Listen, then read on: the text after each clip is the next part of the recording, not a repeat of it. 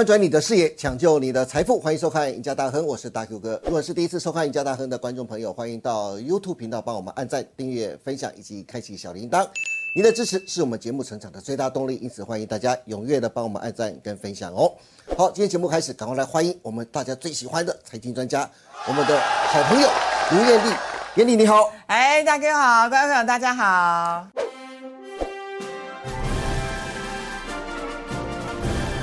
是哎，艳丽，今天你知道吗？今天是个特别的日子，今天二月十四号，情人节耶！各位观众，表白的时间到了，是要我要跟艳丽来表白吗？不是，是艳丽要跟各位观众表白。表白什么呢？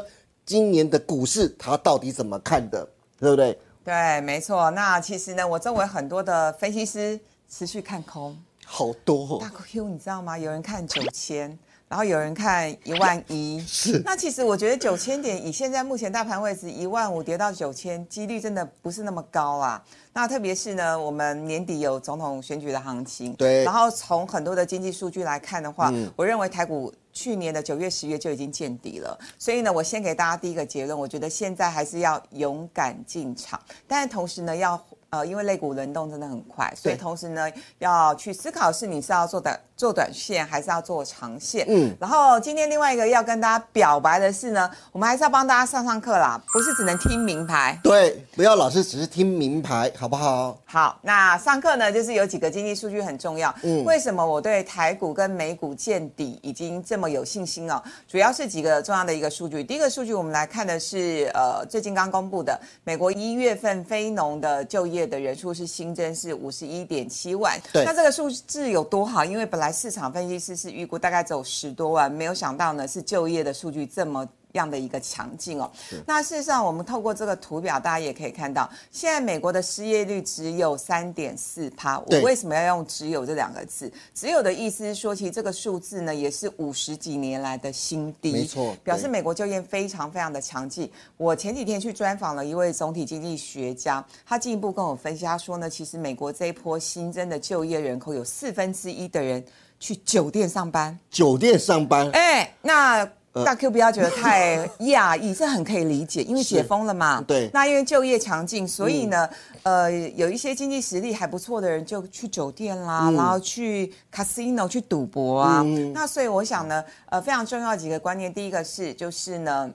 就业人口好，对，就业数据好。那第二个，就业会带动消费，没错。那既然就业带动消费之后呢，我们看到，比如说像最近呃全球的一些重要的精品股，LV，然后爱马仕都创历史新高，对。所以呢，呃，我才会认为一直提醒大家，就说因为就业非常的强劲，那再加上呢，美国现在是升息放慢的一个速度，是。那当然我们看到就是鲍尔还有说，呃，极有可能三月、五月各升一码。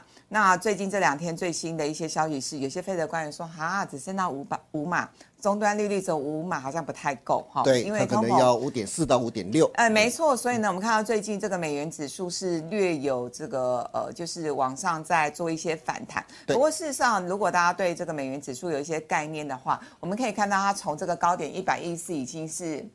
一路往下跌，那这个波段的幅度大概是跌幅大概是十二十三趴左右。但我认为就是美元指数在这边会呈现一个比较呃盘整的格局。可是长线来看，因为它既然已经升息放慢了，对，所以呢，美元多头已经结束，这是我个人看法。是。那既然美元的多头已经结束了呢，大家就要想。资金会去哪边？嗯，资金呢？我的判断是大概就是会往新兴市场去走。嗯，那包括最近陆股也很强，对，那台股也很强。是的，刚刚艳丽也说了，其实他对今年的股市并不悲观哦。但是我知道很多投资人呢，他其实很喜欢听艳丽来分析存股这件事情。我也很想问艳丽啊，你觉得大盘现在不能说回升到这个位置，反弹到这个位置啊？投资人适合开始进场存股了吗？如果可以，又可以往哪些方面来进行存股呢？哎，其实大 Q 你应该都知道，就是过年前其实融资是不停的往下掉。对，我很多朋友其实过年前因为很害怕国际因素的干扰，就把很呃手中的大部分的持股都卖掉。嗯，那其实我反而是反其道而行。我自己其实，在去年九月、十月的时候，我就开始加码一些好股票，然后好的基金。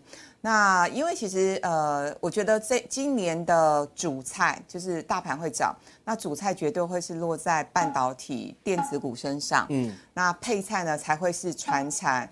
高股息金融股，所以就是今年的主轴，既然是这样的一个论调的话，大家就可以去思考你要做怎么样的一个重新的一个配置，因为有些观众朋友会说。啊，我就是不介意黑电子股啊，台积电买在六百八，你要我怎么存嘛？对不对？好，所以我觉得就是每个人的进场的成本跟时间点不一样。嗯，但如果就我自己来说的话，我觉得今年台积电还是蛮值得存的哦。怎么说哈？我们先来看台积电今年的 EPS 不好，对，大家都知道，没错。嗯，已知的利空不是利空。好，其实外资都估今年台积电 EPS 大概是三四到三十五之间。不过我觉得我们可以去看的是，去年台积电 EPS 三十九。那台积电自己公司在法说会上有强调，希望努力维持微幅成长。今年嘛，对。所以如果它真的是微幅成长，又来到三十九。不得了，好，那我觉得现在大家已经看的不是今年到底是 三十五还是三九，重点是明年，因为你这几年的呃资本支出虽然略调，可是反映在明年的 EPS 上，就二零二四年 EPS 还是有四十二、四十三呐。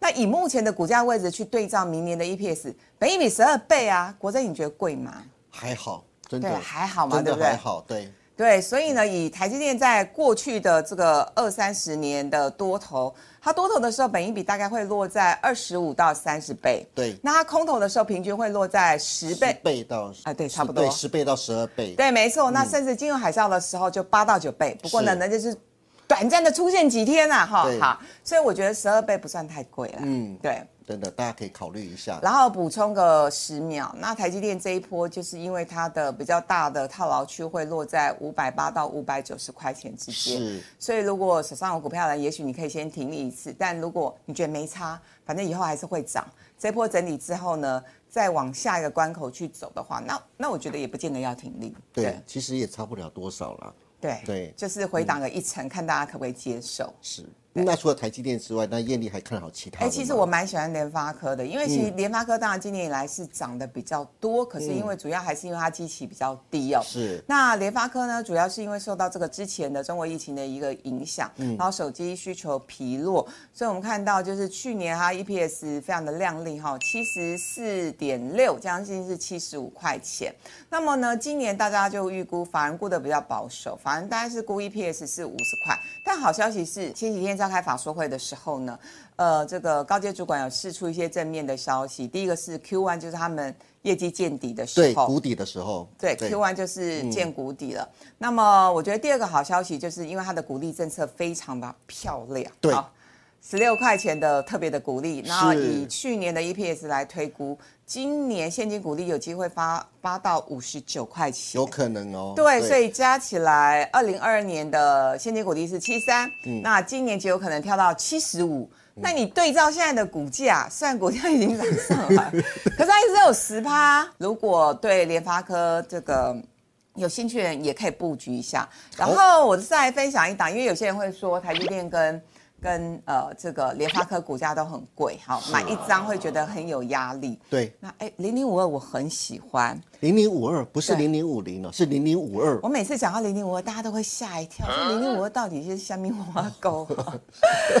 零零五二它是呃这个富邦科技的 ETF。对，你你很熟哎，好好你有买吗？你有买吗？我没有，我买零零五零。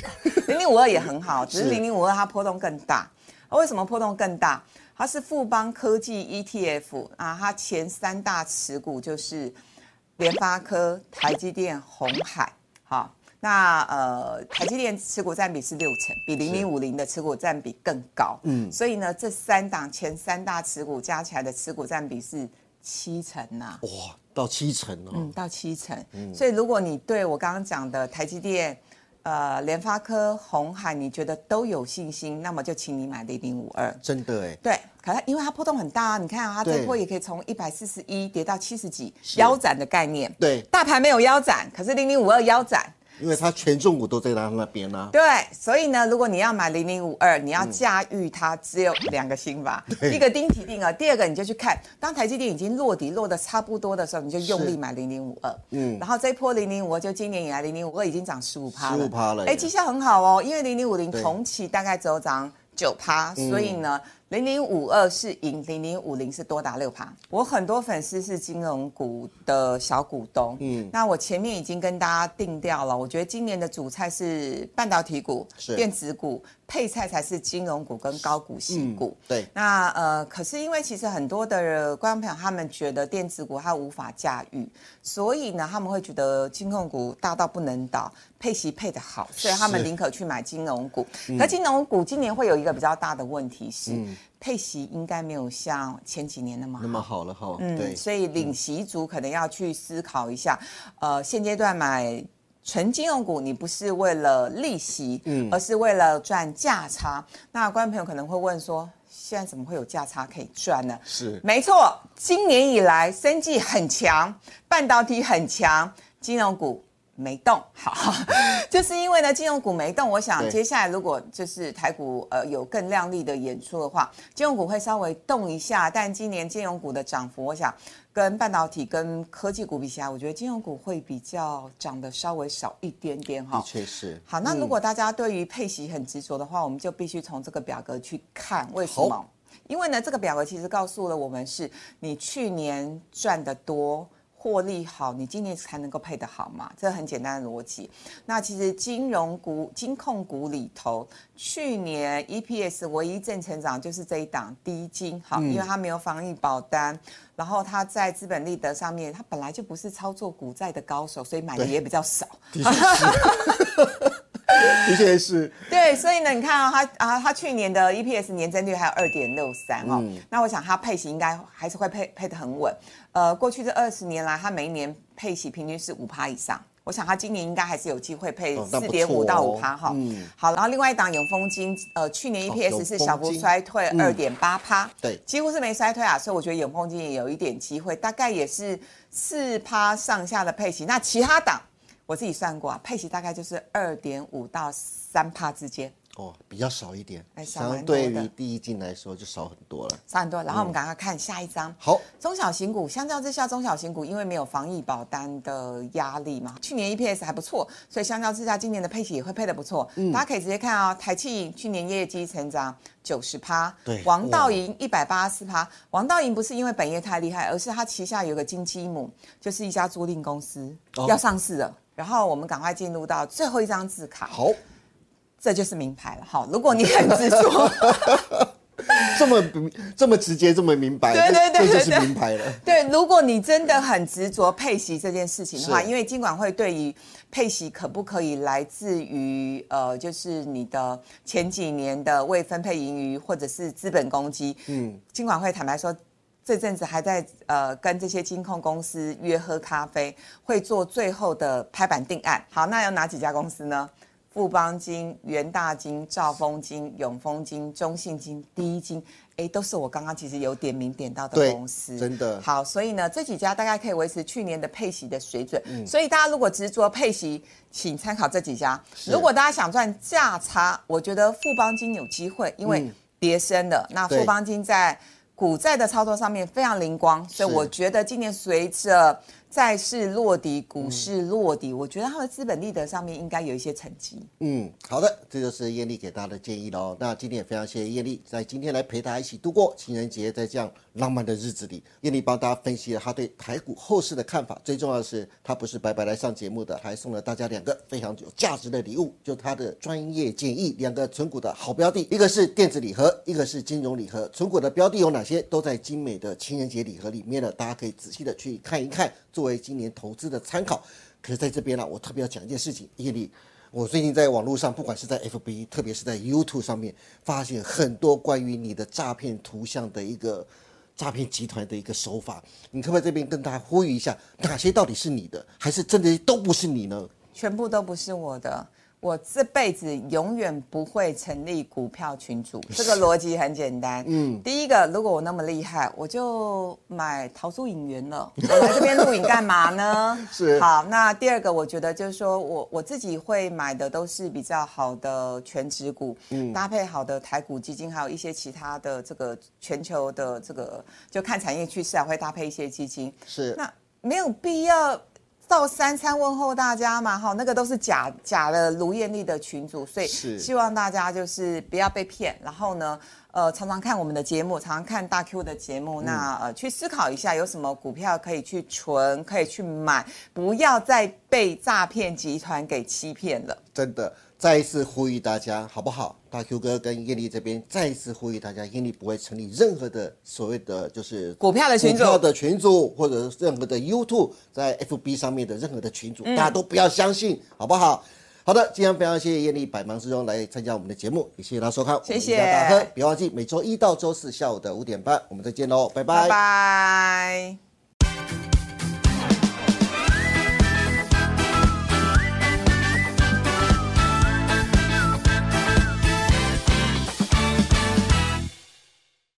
本公司所分析之个别有价证券，无不正当之财务利益关系。